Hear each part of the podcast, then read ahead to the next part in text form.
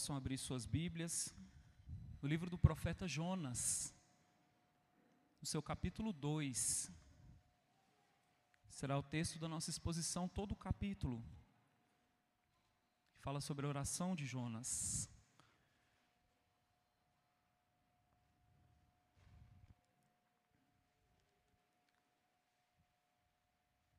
Jonas, capítulo 2.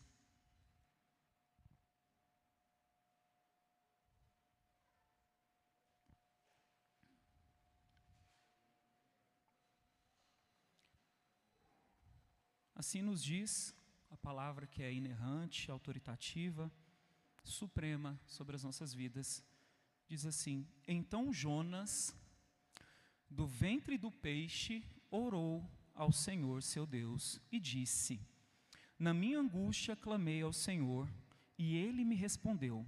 Do ventre do abismo gritei, e tu me ouviste a voz, pois me lançaste no profundo, no coração dos mares, e a corrente das águas me cercou. Todas as tuas ondas e as tuas vagas passaram por cima de mim. Então eu disse: Lançado estou de diante dos teus olhos. Tornarei porventura a ver o teu santo templo? As águas me cercaram até a alma, o abismo me rodeou, e as águas se enrolaram na minha cabeça. Desci até os fundamentos dos montes, desci até a terra, cujos ferrolhos se, se correram sobre mim para sempre. Contudo, fizeste subir da sepultura a minha vida, ó Senhor meu Deus. Quando dentro de mim desfalecia a minha alma, eu me lembrei do Senhor e subiu a ti a minha oração no teu santo templo. Os que se entregam à idolatria vã abandonam aquele que lhes é misericordioso, mas com a voz do agradecimento eu te oferecerei sacrifício. O que votei, pagarei. Ao Senhor pertence a salvação. Falou, pois, o Senhor ao peixe, e este vomitou a Jonas na terra. Feche seus olhos e vamos orar a Deus mais uma vez. Santo Deus, nesse instante a tua palavra já foi lida e já nos traz, ó oh Deus, edificação, força e poder da tua parte. Que o Senhor, ó oh Deus, nesse instante, através do teu Santo Espírito, venha tomar, ó oh Deus, o pregador, para que fale tão somente aquilo que seja a tua palavra. E que teu povo, ó Deus, possa ouvir com alegria, com singeleza de coração, com humildade, para receber, ó Deus, toda a tua boa palavra. E que o Senhor, ó Deus, faça realmente resplandecer a luz do teu rosto nessa manhã, em cada coração dos teus filhos e das tuas filhas. Que o Senhor venha nos conduzir como o Senhor conduz todas as coisas neste universo, porque Tu és o dono de todas as coisas. E é por isso, ó Deus, que nós nos regozijamos e nos alegramos na Tua presença e clamamos em nome de Jesus, o nosso Salvador, aquele que fez tudo por nós. É no nome dele que oramos. Amém. Queridos irmãos, minhas irmãs, vocês já chegaram a um ponto da vida de vocês em que a situação era tão desesperadora e complicada, a ponto de parecer que nem o próprio Deus daria jeito. A sua aflição parece hoje, por alguma circunstância ou situação interminável. Você se sente muitas vezes sufocado pelas pressões da vida. O tempo é seu inimigo. A ansiedade é a sua maior parceira. Sim, se você respondeu sim para alguma dessas perguntas. O livro de Jonas, e especificamente o capítulo de hoje, é para você. Você precisa de orar como Jonas orou. Além disso, especific, especificamente, você precisa do Deus de Jonas. Você crê no Criador soberano do universo? Fazes bem. Se você não crê ainda, hoje será mais uma oportunidade de você crer nesse Deus. Independente da tua situação, a verdade é que enquanto você ainda pode orar, ainda há esperança. Jamais será considerado tarde demais para você clamar por ajuda divina. Não existe nenhuma circunstância na qual você esteja impedido de orar. E Deus está trabalhando para trazer Jonas de volta a seu chamado. Mais uma parte do trabalho de Deus será mostrado a você nessa manhã. Depois de passar três dias e três noites no ventre do peixe, Jonas toma uma atitude que vai mudar para sempre a sua história. Através da atitude desesperadora e providencial de Jonas, você será confrontado e animado pelo Espírito Santo. Se anime, você crente, com o fato de que Deus é Deus e está agindo no meio da sua criação. Deste modo, a grande ideia que o texto nos apresenta nessa manhã é a seguinte: o Deus da segunda chance ouve os nossos gritos desesperados, apesar da profundidade da nossa angústia. E vamos trabalhar esse texto com alguns pontos, e o primeiro deles vai dizer o seguinte: a oração respondida atinge as profundezas do nosso sofrimento. Vamos ler novamente, leia na sua Bíblia os versículos 1 e 2 comigo. Diz assim: Então Jonas, do ventre do peixe, orou ao Senhor seu Deus e disse: Na minha angústia clamei o Senhor e ele me respondeu. Do ventre do abismo gritei e tu me ouviste a voz. Meus irmãos, Jonas finalmente ora. Depois de algum tempo, depois de várias coisas que já se passaram, ele ora. Aqui é o primeiro diálogo dele com Deus após a sua tentativa de fuga. E que oração, meus irmãos? Logo no começo, algo digno de nota. Ele usa uma expressão, ele fala seu Deus. Ele orou ao Senhor, seu Deus. Podemos comparar e notar uma diferença entre essa oração, esse início de oração, e a oração dos pagãos no capítulo 1, versículo 14, que nós já vimos. Lá eles clamaram Senhor, o Senhor Yahvé. Porém, aqui há um atributo que indica relacionamento que Jonas tinha, algo diferente. Ele tinha intimidade, ele reconhecia Deus Todo-Poderoso. Ele usa a expressão aqui no hebraico que é Elohim. Com isso, ele traz aos seus ouvintes originais e a nós hoje algo a mais sobre o Senhor e a Vé. Essa expressão aponta para o poder, a força e a majestade de Deus. Jonas está orando a um Deus que lhe é familiar. Por mais que ele estivesse um pouco afastado e longe, esse era o Deus da aliança. E esse Deus lhe era familiar. Para Jonas, a oração nesse instante foi um meio de reconhecer a ação de um Deus que é pessoal e que está dirigindo todas as coisas, incluindo o seu próprio sofrimento. O Matthew Henry, um comentarista, ele diz assim: enquanto continuamos a viver, precisamos continuar orando. Enquanto continuamos a viver, precisamos continuar orando. E Jonas compreendeu isso. Talvez você pode pensar tardiamente ele compreende isso, mas ele compreende. E você? Você está compreendendo isso que sem oração nada vai acontecer da maneira como Deus quer. Você precisa de orar. Você se pega orando, como as Escrituras dizem, orando sem cessar, o tempo todo, em espírito de oração, ou você está esperando literalmente a casa cair, tudo dar errado, para você finalmente orar. Tristemente, muitas vezes nós agimos assim. Nós esperamos tudo dar errado. Eu tento de todas as maneiras com a minha própria força e com a minha mão. E quando eu vejo que não há mais saída, eu oro. A boa notícia é que nunca, não haverá nenhum momento impróprio para oração. Não espere chegar o momento perfeito, o momento em que a sombra está batendo sobre você e você está tranquilo, tomando algo refrescante. Aí você fala: agora eu vou orar, que está tudo bem, está tranquilo, as coisas estão indo bem, eu vou orar. Na verdade, não, porque quando as coisas estão bem, via de regra, não oramos. Via de regra, você só ora quando a situação aperta. Mas você pode orar e não há momento impróprio para orar. Simplesmente ore. A oração precisa ser o seu primeiro e o último recurso, e não apenas o seu último recurso, como nós fazemos. Comece a orar. Clame a Deus, chore diante de Deus, apresente a Ele a sua súplica, e isso com fé. Não duvide por um segundo da bondade de Deus. Ele é misericordioso. Esse é o clamor de Jonas.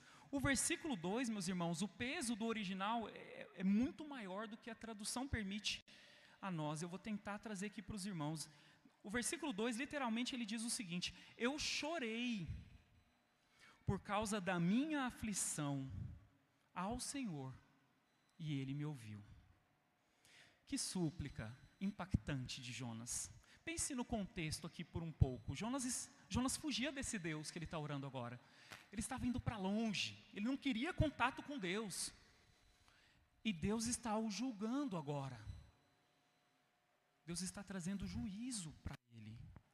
Porém, no meio disso tudo, ele foi impelido pelo próprio Deus a orar, clamando, pedindo, chorando por ajuda. Depois de três dias e três noites. E isso, meus irmãos, diz mais a respeito de Deus, do caráter de Deus, do que do próprio Jonas. A fidelidade de Deus as suas promessas é digno de nota. Deus é o Deus das promessas, é o Deus que cumpre as suas promessas. Deus tinha um plano soberano de salvação e contava com o seu profeta. Entretanto, diante da teimosia do profeta, em vez de abandoná-lo, o Senhor vai atrás dele, move circunstâncias e pessoas, a fim de trazê-lo de volta para si próprio. Jonas deixa bem claro que a sua situação aqui, meus irmãos, é nada confortável. As condições não são favoráveis. Ele diz aqui: do ventre do abismo gritei. Literalmente, das profundezas do inferno. O peso aqui é a situação extremamente complicada que ele vivia. Aqui ele está expressando o seu sentimento em relação à sua própria situação. É um momento de intenso sofrimento para Jonas. Porém, mais uma vez, ele exclama com confiança: ele fala assim: Tu me ouvistes a voz. Essa é uma oração que mescla angústia e confiança. Ela lembra vários salmos. Você que já teve contato com algum salmo, eu creio que vários deles você já leu, você sabe do que eu estou dizendo. Muitas vezes os salmistas chegam angustiados a Deus, eles chegam sem entender o que está acontecendo. Eles põem o coração para fora. Mas eles falam: O Senhor está aqui, o Senhor está me ouvindo. Um comentarista, David Guzik, ele diz assim: Jonas sabia que Deus o estava ouvindo antes que a resposta viesse. Isso mostra que Jonas tinha fé e que Deus pode, pode nos dar uma paz total e certeza de que nossas orações foram respondidas antes mesmo que a resposta real venha. É a convicção que você, crente, pode ter, que Deus já te respondeu. Antes mesmo da confirmação, ou, da, ou de você ver realmente a resposta de Deus. A confiança de Jonas, mesmo alguém relutante, eu quero que vocês saibam que Jonas está lutando consigo mesmo ainda. Ele teve no Senhor. Deve servir de modelo para as nossas orações. Eu creio que hoje, no contexto que nós vivemos, nós clamamos, nós gritamos a Deus, nós lamentamos, nós choramos muito pouco. E muitas vezes nós não sabemos o que está acontecendo com a nossa geração. Será que nós achamos que vamos dar jeito em tudo?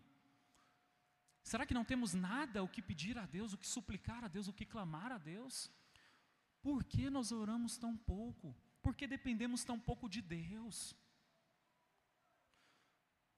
Normalmente nós agimos assim, eu sei que você age assim também. Você tenta resolver tudo. Ah, a ciência está aí, tudo certo. E quando dá errado, você pensa, ah, é só fazer de outra maneira, é só mudar aqui alguma coisinha. É tudo uma questão de ajuste. Se eu ajustar e colocar no eixo correto, vai dar tudo certo. Meus irmãos, Jonas era cheio de soluções. Nós vimos até aqui a sua história. Ele era um homem que estava cheio de ideias, cheio de soluções. Primeiro ele fugiu para longe, pega um barco, ele dorme, ele dorme no porão, ele não quer ser incomodado, ele, ele sabe o que está fazendo. Terceiro, ele pede para ser lançado no mar. Contudo, o Deus Todo-Poderoso está conduzindo a história de tal forma para que Jonas chegasse a esse momento que nós estamos aqui, sem nenhuma solução. Jonas está sem saída, ele não tem para onde correr. Logo ele se depara com algo maravilhoso. Havia algo, havia uma coisa, uma coisa apenas que Jonas podia fazer. E ele fez: orar. Ele chegou no fundo do poço, não tinha mais nada, mas uma coisa ele podia fazer: ele podia orar. A sua angústia aqui, a angústia que se passava no coração de Jonas, é a angústia de alguém que está lutando consigo mesmo. O peso de tudo que estava acontecendo estava sobre ele. Ele sabia o que ele fez. O peso daquilo que ele tinha feito, porém a sua oração é de gratidão pelo livramento. Ele sabe que Deus já respondeu a ele pelo livramento da morte e pela sua iminente libertação.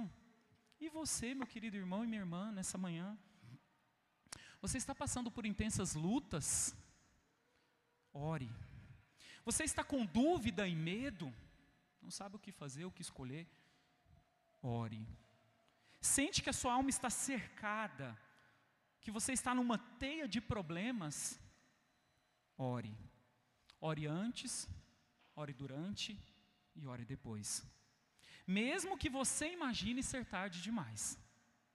Jonas está aí para lhe provar que nunca, nunca é tarde demais para orar. Quer mais um incentivo? O salmista nos diz o seguinte: Para onde me ausentarei do teu espírito?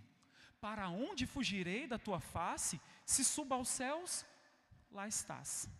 Se faço a minha cama no mais profundo abismo, lá estás também. Se tomo as asas da alvorada e me detenho nos confins dos mares, olha a situação, confins dos mares, lembra alguém? Ainda lá me haverá de guiar a tua mão, e a tua destra me susterá. Se eu digo, as trevas com efeito me encobrirão, e a luz ao redor de mim se fará noite, até as próprias trevas não te serão escuras. As trevas e a luz são a mesma coisa. Salmo 139, 7 a 12. Você pode orar. Você pode orar com convicção, porque você não consegue fugir da presença de Deus. Ele vai estar lá. Eu não sei que abismo você se encontra. Eu não sei qual é a tua dificuldade, qual é o teu problema, mas eu sei de uma coisa: você pode orar. As Escrituras e o texto avança, e ele nos traz uma segunda questão, que diz assim: a esperança, ela vem de compreender a mão do Senhor na disciplina administrada. Vamos ler aqui os versículos 3 e 4, leia aí na sua Bíblia pois me lançaste no profundo, no coração dos mares, e a corrente das águas me cercou. Todas as tuas ondas e as tuas vagas passaram por cima de mim. Então eu disse: Lançado estou de diante dos teus olhos, tornarei porventura a ver o teu santo templo?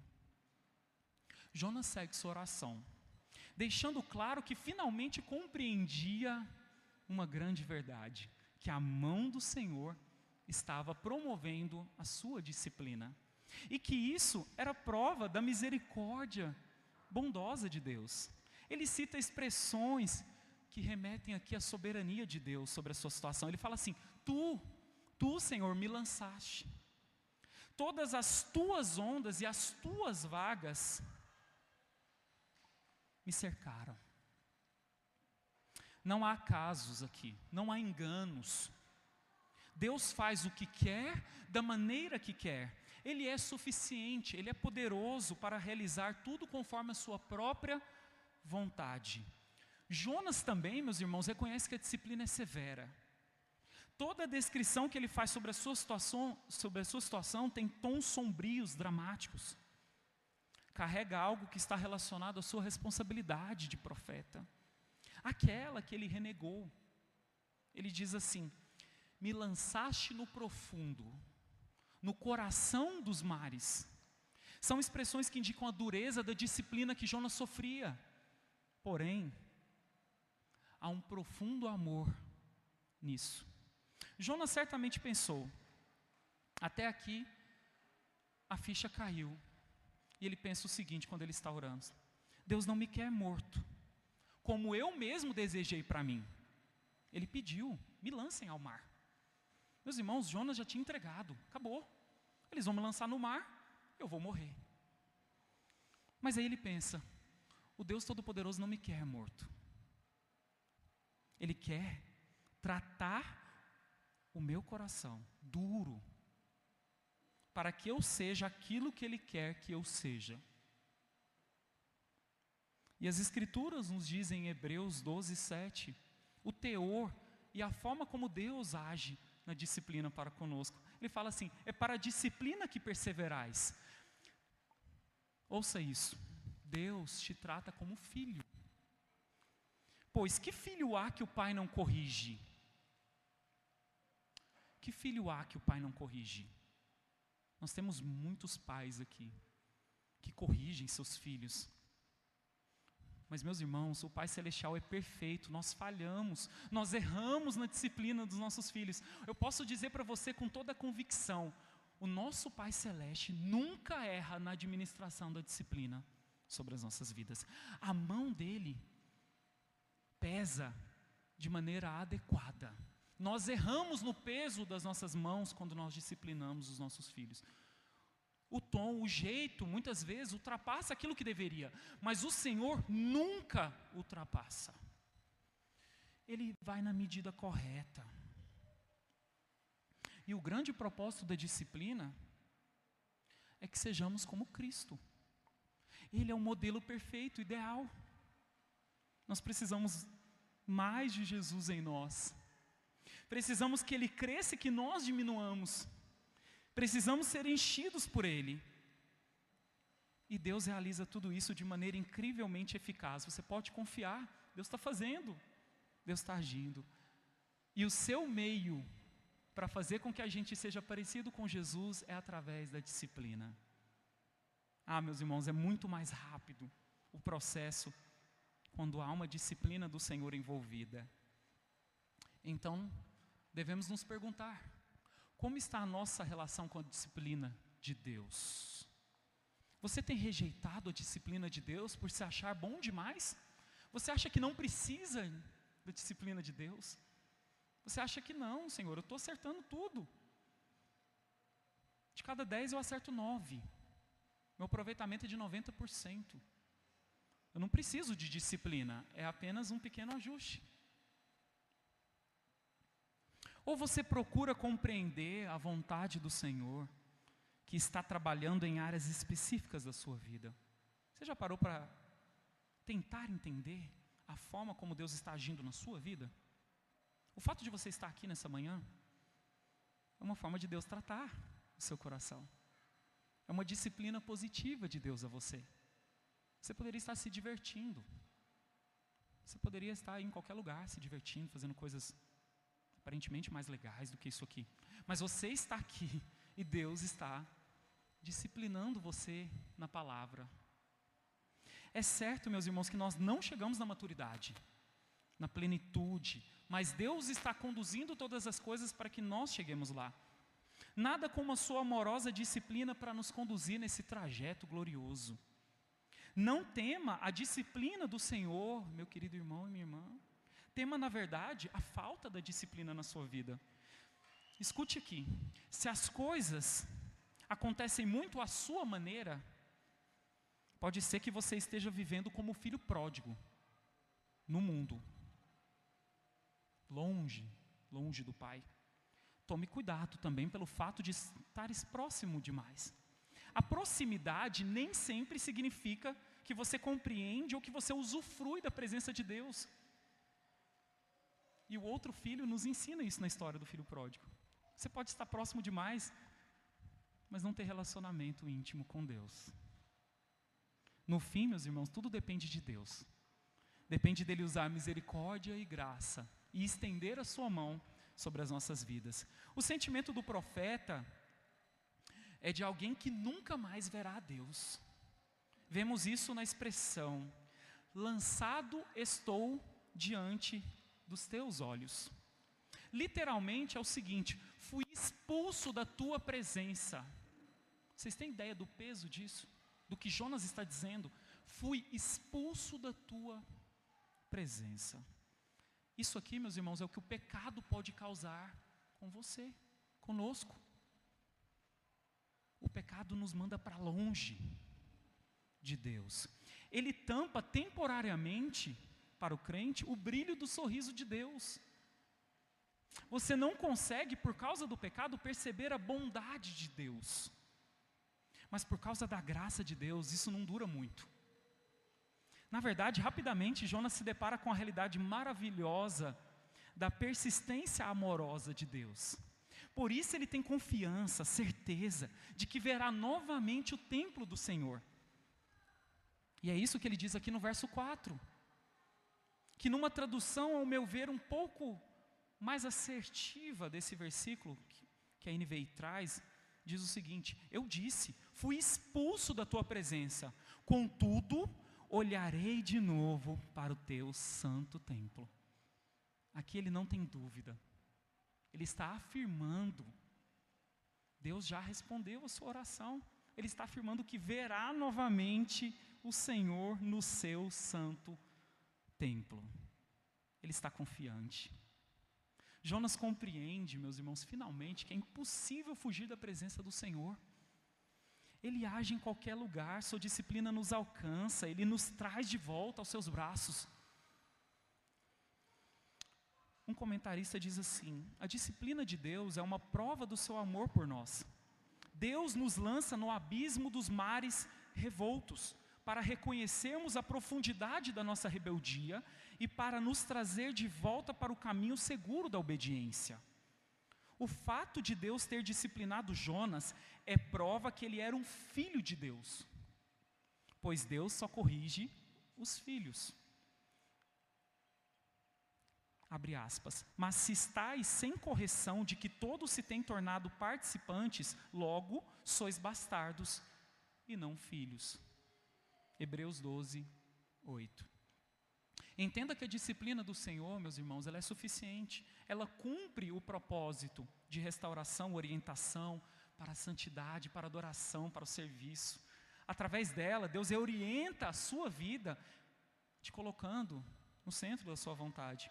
Quando você estiver passando pela disciplina de Deus, se lembre de duas coisas. Primeiro, se você está passando é porque você é filho de Deus. Então se alegre por isso. E outra coisa, o próprio Deus te dará condições de suportar.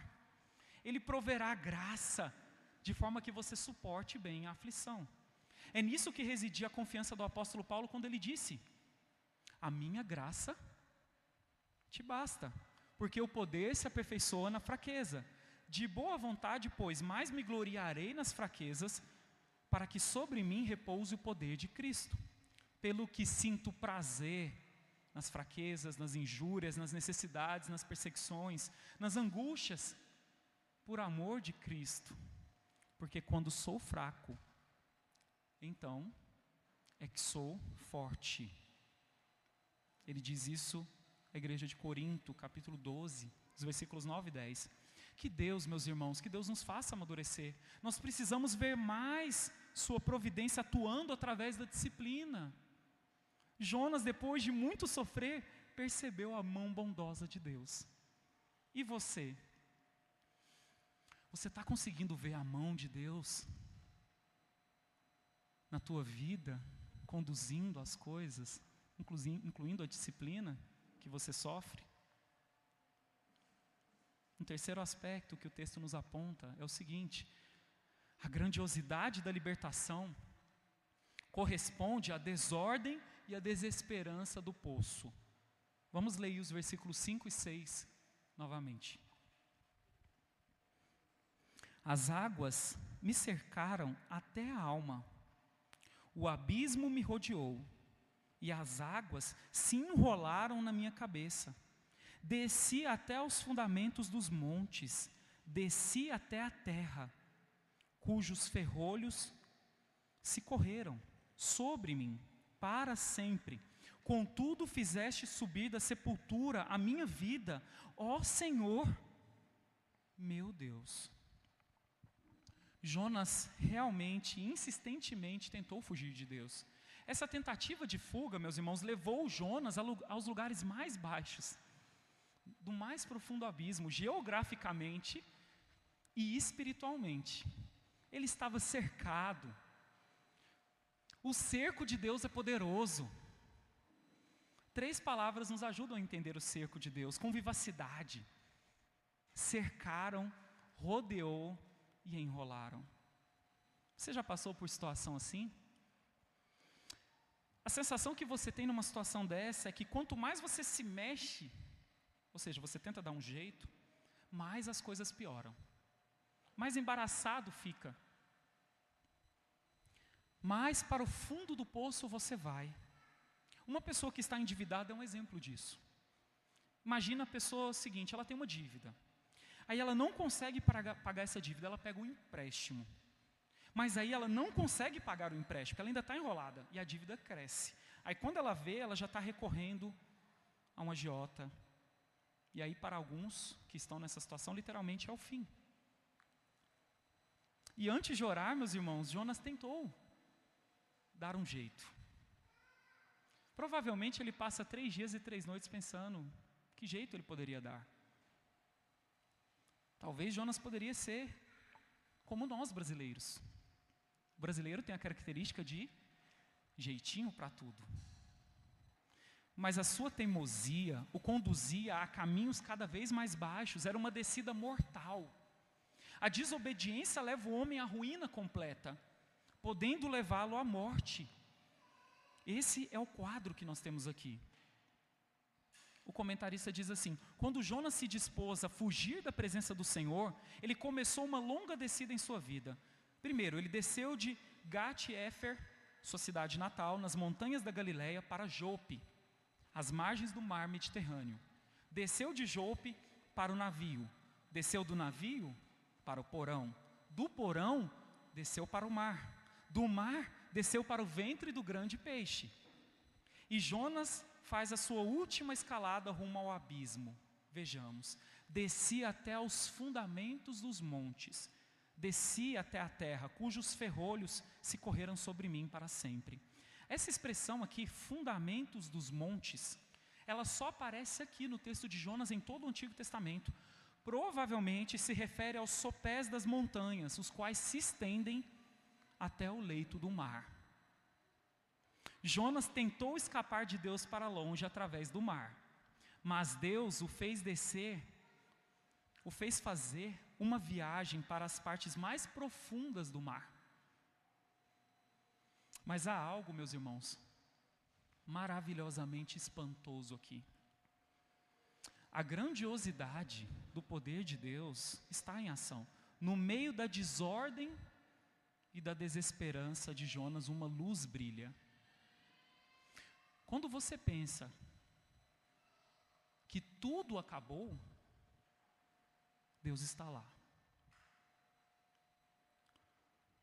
Corre Ten Boom, após passar por privações no campo de concentração nazista, disse o seguinte: Não há poço tão profundo que a misericórdia de Deus não seja mais profunda ainda. Não há abismo tão grande onde a graça de Deus não nos alcance. Quando chegamos ao fim da nossa linha, ainda está lá a mão de Deus, e ela se estende para nos resgatar.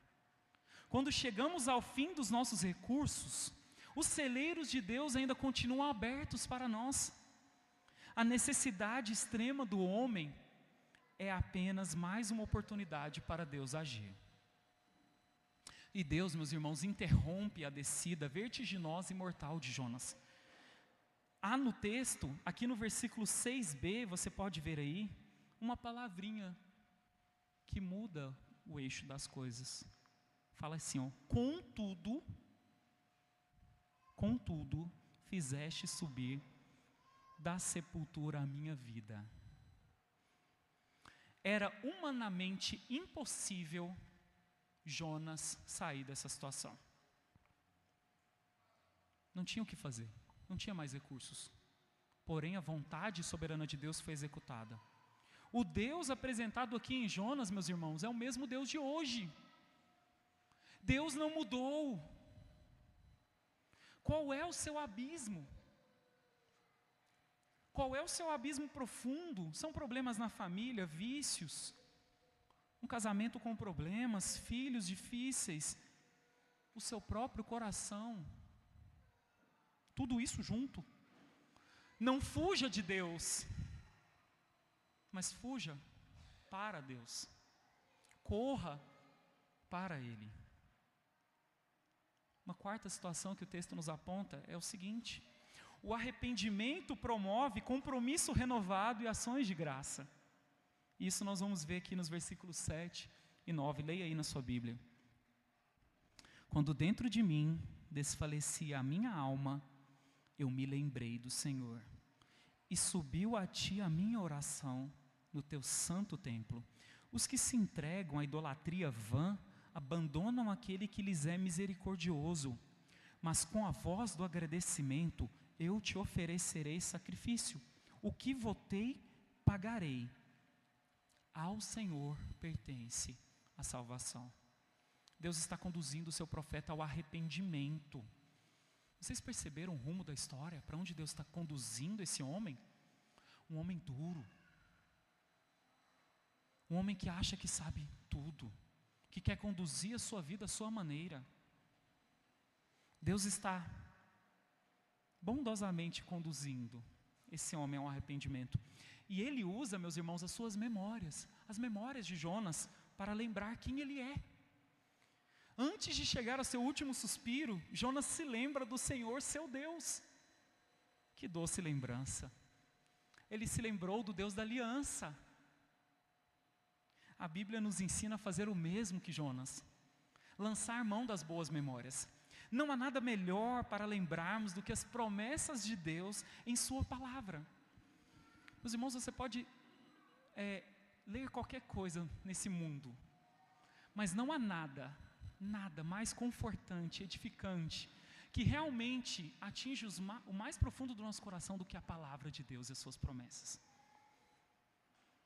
Não tem nada mais do que, do que a palavra de Deus para atingir o nosso coração. Jonas, meus irmãos, tinha conhecimento de Deus. Os salmos estavam na mente de Jonas, particularmente no seu coração.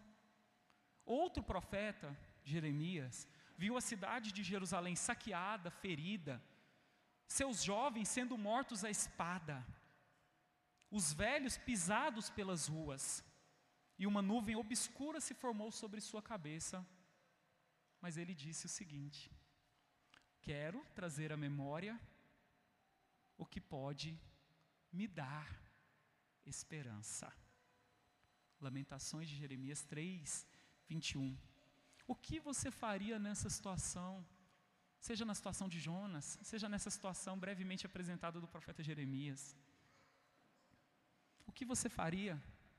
O que você faria se fosse você no ventre do peixe? Talvez você estivesse murmurando,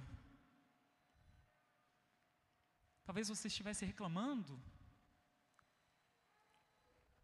Mas Jonas se lembra de textos bíblicos. E ele começa a falar esses textos. O Senhor o fez lembrar. Agora, não tem como você se lembrar de algo que você não viveu ou fez. Somente aqueles que têm um relacionamento ativo com Deus, de leitura da Sua palavra, terão como recorrer a essa mesma palavra no meio da angústia. Você está vivendo com Deus? Como está a sua relação com a noiva de Cristo? Como está a sua relação com a igreja?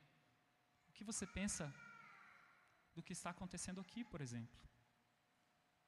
Jonas, meus irmãos, se lembrou das promessas de Deus e ele orou. Ele também confessa a confissão nos lábios de Jonas. Ele confessa a sua idolatria. Ele diz que as pessoas entregues à idolatria abandonam o misericordioso Deus em troca de, de nada. Vaidade. Era o caso dele. Será que é o seu caso? Será que você está trocando Deus por ídolos que no fim não são nada? Não podem fazer nada por você? Lembra da oração dos marinheiros pagãos? Cada um clamava ao seu Deus. E o que esse Deus fez por eles? Nada. Porque os ídolos não podem te ouvir. Eles não podem agir. No caso de Jonas, dois ídolos específicos atuavam fortemente em sua vida. É o que o texto nos indica. O primeiro ídolo de Jonas era o nacionalismo extremo, exagerado. Ele levou tão a sério a sua nacionalidade, a ponto de desobedecer uma ordem direta de Deus. Ele não queria levar a mensagem de Deus a inimigos da sua querida nação. O segundo ídolo de Jonas era sua própria reputação de profeta.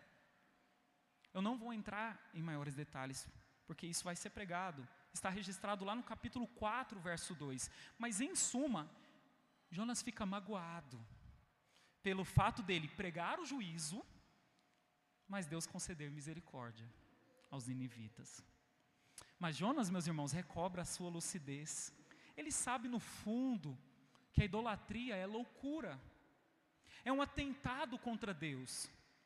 Por isso ele confessa abertamente isso ao Senhor. Ele não tenta se justificar. Ele apenas confessa.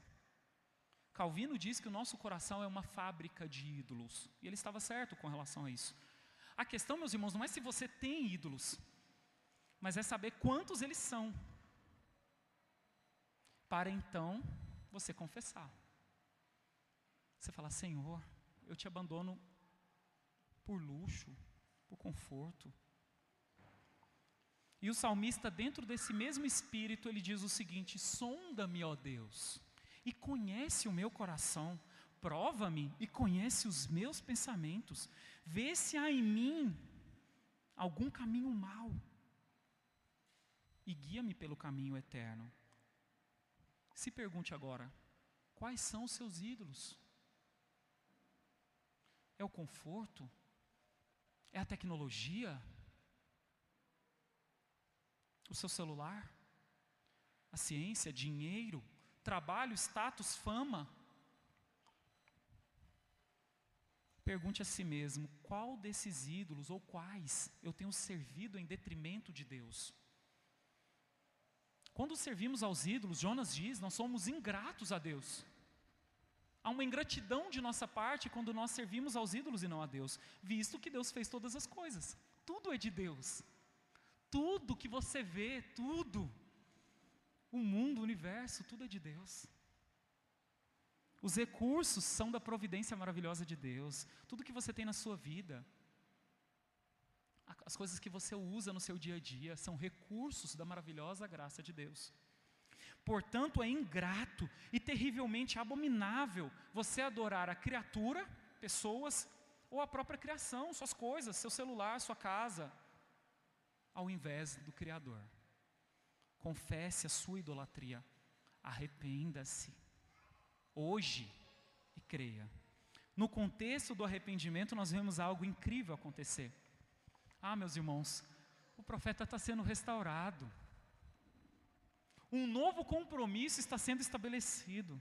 No versículo 9, nós vemos a alegria do profeta. Deus está reconciliando o profeta consigo mesmo. Por isso ele adora a Deus e ele expressa o seu contentamento. Seu regozijo é expressado de quatro maneiras aqui. Primeiro, a voz de agradecimento. Gratidão, meus irmãos, não murmuração.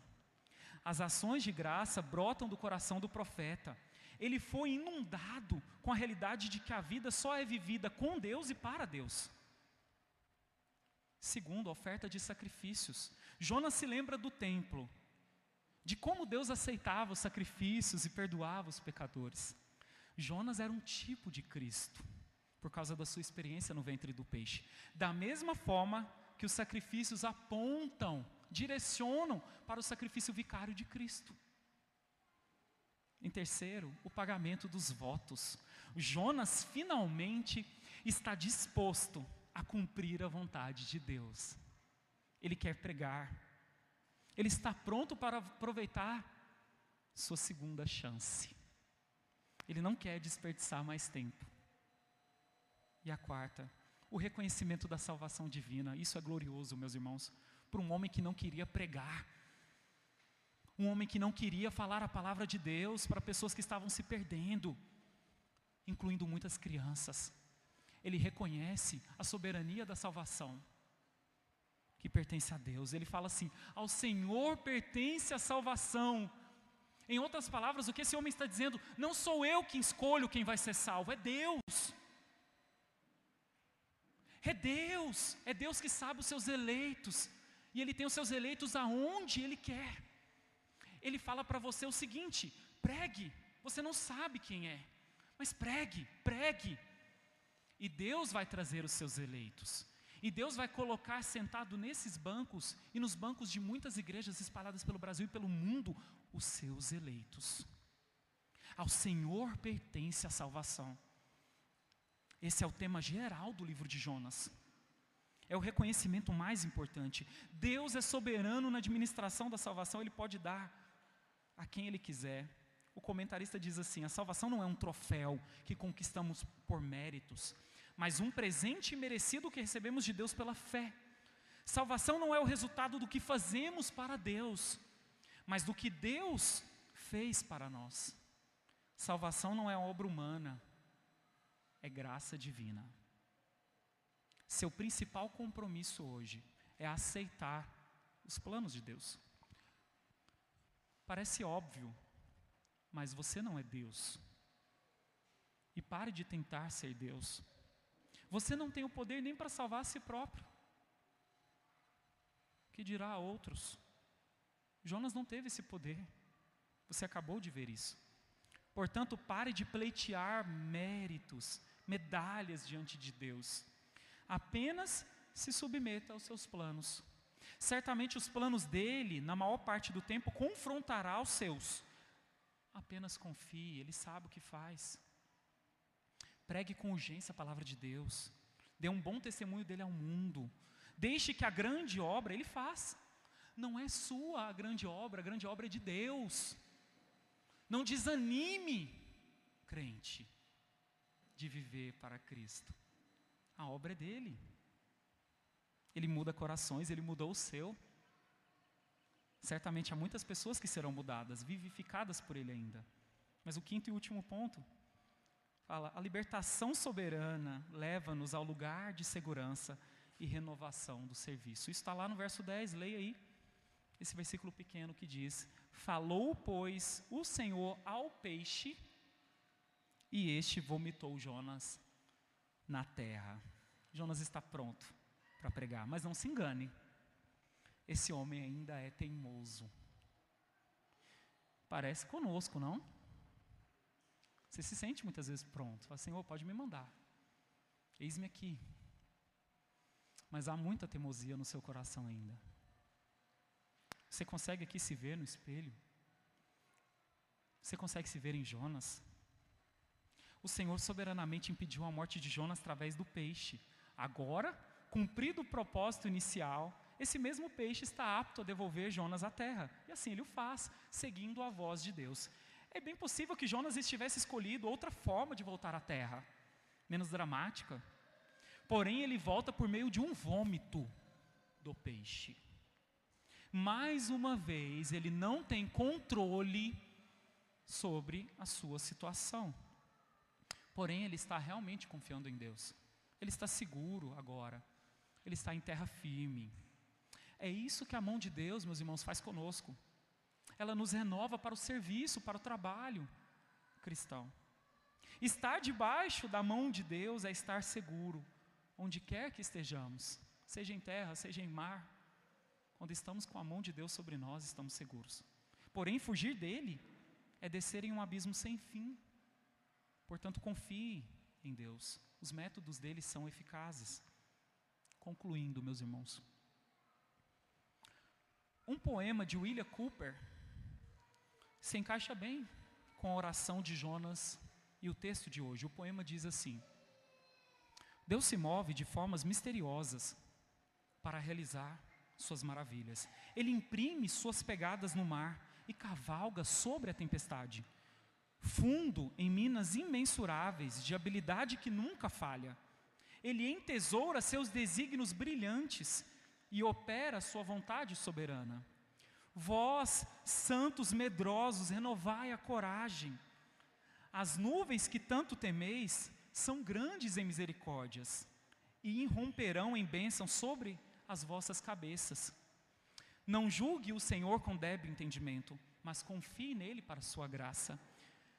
Por trás de uma providência carrancuda, ele oculta uma face sorridente. Seus propósitos amadurecerão rapidamente, desvendando-se a cada hora. O botão pode ter um gosto amargo, mas a flor será doce. A incredulidade cega certamente errará e esquadrinha sua obra em vão. Deus é seu próprio intérprete e ele o tornará claro. A nossa vida, meus irmãos, ela faz um paralelo com a vida de Jonas. Deus nos chama, porém nos rebelamos contra a vontade de Deus. Nós tentamos fugir, a qualquer custo. Fazemos de tudo para nos esconder, até o momento em que a sua soberana providência nos alcança. E que maravilha ser alcançado por Deus. Que maravilha por mais amarga que seja a disciplina de Deus, ela é bem menor que o nosso pecado merece. Ele age como um pai na disciplina de seu filho. Ele demonstra um amor incondicional e limitado. Você tenta todos os dias, mas não consegue escapar do amor de Deus.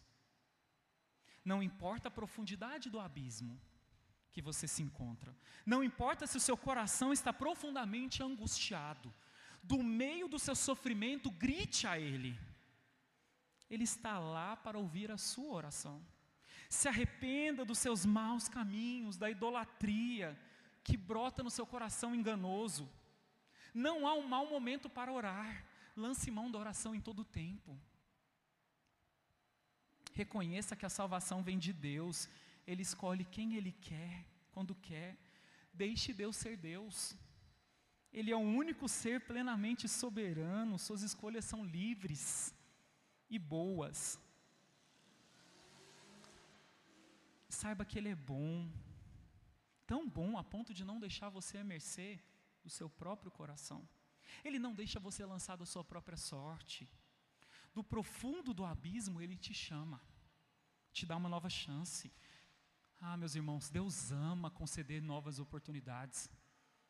Se você está aqui, é prova disso. Novas oportunidades Deus está te dando. Aproveite, portanto, o dia que se chama hoje para honrar a Deus. Adore o Criador de tudo, olhe para Jesus. O sangue dele foi derramado para sua purificação. Sua nova vida também depende do Espírito Santo. Ele convence você do seu pecado que diariamente você comete. Ele age dentro de você, fazendo você se humilhar e clamar a Deus por socorro. E eu finalizo com o terno consolo presente no Salmo 121.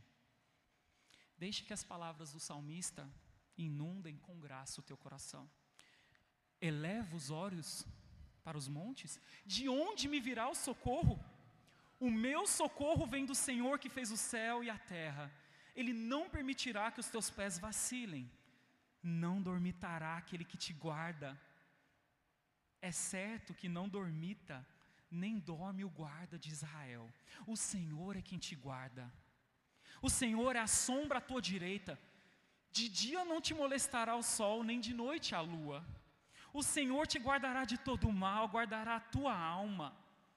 O Senhor guardará a tua saída e a tua entrada desde agora e para sempre. Amém. Que Deus nos abençoe. Fique de pé. Vamos orar a esse Deus Todo-Poderoso. Enquanto isso, a equipe tomará lugar aqui à frente para cantarmos mais um cântico ao Senhor. Confesse, meu irmão. Confesse o teu pecado.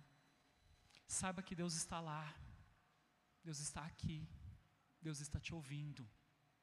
Portanto, ore a esse Deus. Fale com Ele. Vamos orar. Santíssimo Deus, amado, eterno Pai, graças te rendemos, visto que por modo assombrosamente maravilhoso o Senhor nos formou. O Senhor nos fez no ventre de nossa mãe. O Senhor nos teceu quando nada havia ainda. Pai, as tuas obras são admiráveis. E nós sabemos bem disso. Mas nós somos rebeldes. No fundo, nós queremos correr para longe de Ti, nós queremos nos esconder do Senhor. Mas, Pai, nós agradecemos a Tua graça soberana que nos encontra. Que maravilhosa graça, é maior que o nosso pecar, é muito maior do que nós. Pai, nós, nós temos o coração grato a Ti, porque o Senhor nos salvou, a salvação pertence ao Senhor, o Senhor pode dar ela a quem o Senhor quiser, e o Senhor a deu a nós. Pai, grande misericórdia e favor do Senhor estendido a nós por meio do Seu Filho Jesus Cristo. Que o Teu povo entenda, Pai, a responsabilidade que o Senhor tem conferido a cada um de nós e que jamais fujamos, ó Deus, da segunda chance, da nova oportunidade que o Senhor nos dá todos os dias de orar a Ti, de clamar ao Senhor por ajuda e de viver para a Tua honra e para a Tua glória. Essa é a oração do Teu povo na Tua presença, em nome de Jesus. Amém. Vamos cantar.